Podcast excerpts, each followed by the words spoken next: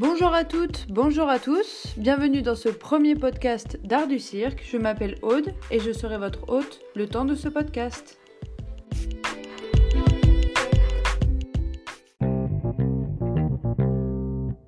Aujourd'hui, ce premier podcast de la série Aude vous raconte sera consacré à un sujet certes complexe, mais qu'il est important d'évoquer.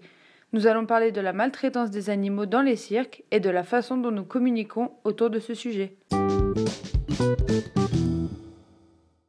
Vais d'abord commencer par resituer le contexte. Le cirque est apparu pendant le Moyen Âge avec Philippe Astley. Dès le premier spectacle, Astley utilisait des animaux pour ses numéros. Et depuis ce temps, il était resté dans les traditions d'utiliser des animaux dans les spectacles.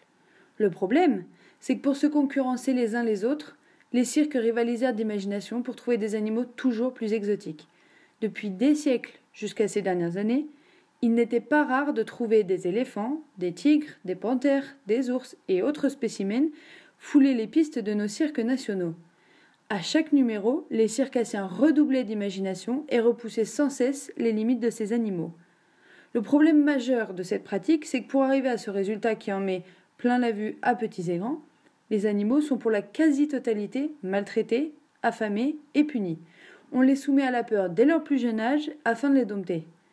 Ce phénomène n'était pas particulièrement rendu public jusqu'à ce que certaines associations de défense des animaux et certains cirques montent au créneau pour le dénoncer. Parmi les figures connues qui ont dénoncé ce système, on trouve Vladimir Deryabkin, ancien dresseur d'ours, mais également André-Joseph Bouglione, héritier de la famille Bouglione, figure de proue du cirque contemporain. Dans son livre Contre l'exploitation animale, paru en 2018, l'ancien dompteur aspire à un véritable respect de l'animal et appelle sa profession à se renouveler. Mais après des siècles d'exploitation des animaux, pourquoi ces célèbres dresseurs ont choisi d'arrêter cette pratique? Il y a tout simplement une prise de conscience générale de la société qui tout doucement change son point de vue, notamment grâce à des associations comme la Fondation pour les animaux ou encore la Fondation Brigitte Bardot qui travaille d'arrache-pied pour communiquer sur ce phénomène et alerter le public.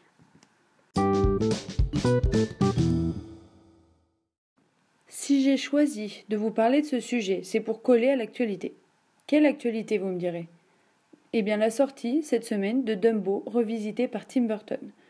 Dumbo est un classique de Disney que beaucoup de gens connaissent, mais dont on ne parle que très peu.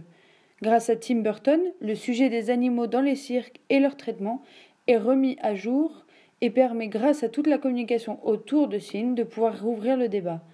En effet, la France fait partie des quelques pays européens qui n'ont toujours pas fait interdire les animaux dans les représentations de cirque. Ce film pourrait donc faire avancer les mentalités et permettre de communiquer sur ce sujet auprès d'une large audience. Nous espérons donc que dans les prochaines années, les mentalités changent et que la France rejoigne les pays ayant interdit ces maltraitances. Pour finir ce podcast, je voulais terminer sur une note musicale. Voici donc, pour rester dans le thème, un morceau de la chanson La Corrida de Francis Cabrel.